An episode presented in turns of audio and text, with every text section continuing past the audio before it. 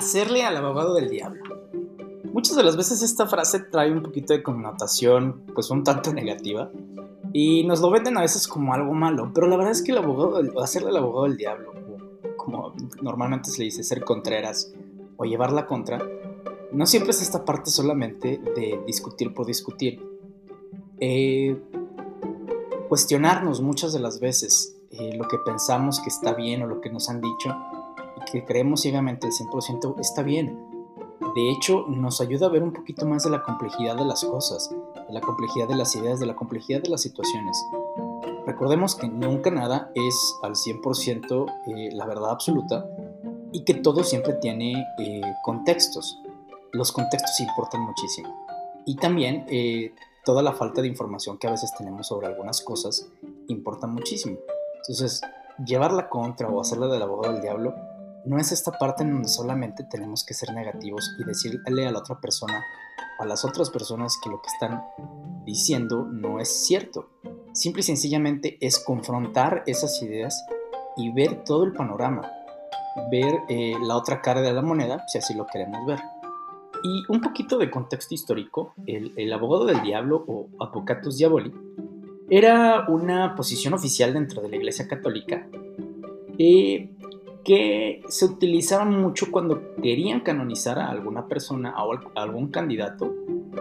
Y precisamente esta persona lo que estaba tratando de hacer no era simplemente llevarla contra sobre esa canonización, sino que cuando todo el mundo quería ver que había milagros, eh, etcétera, sobre esta figura, bueno, eh, sobre la figura que querían canonizar, bueno, el abogado del diablo lo que hacía era tratar de precisamente eh, ver la otra cara de la moneda. ¿Qué tantas cosas eran falsas? ¿Qué tantas cosas eran ciertas? Entonces, no simplemente era llevarla contra por llevarla contra, sino ver esa parte. O sea, muchos de esos procesos a veces, y no nada más con eso, sino otros, muchos de esos procesos a veces llevamos una eh, disonancia cognitiva muy importante en donde a veces pensamos que eh, lo que creemos y lo que queremos creer es la verdad. Entonces, eso le permitía, por ejemplo, en ese momento a la Iglesia Católica decir, bueno, pues si este cuate, que es el abogado del diablo, no puede encontrar algo contundente, entonces quiere decir que todo es cierto.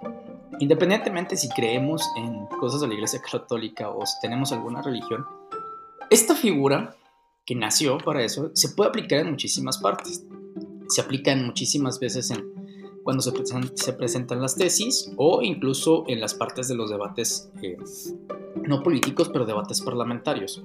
El abogado del diablo, o como se le conoce de repente la oposición de alguna propuesta de ley o reglamentación o, o el documento que se necesite cambiar o reformar, muchas de las veces lo hace no solamente porque no le guste la ley, o sino por las repercusiones que esto podría traer, o simple y sencillamente está tratando de ver un panorama muchísimo mayor al que a veces eh, queremos creer que todo se nos va a resolver.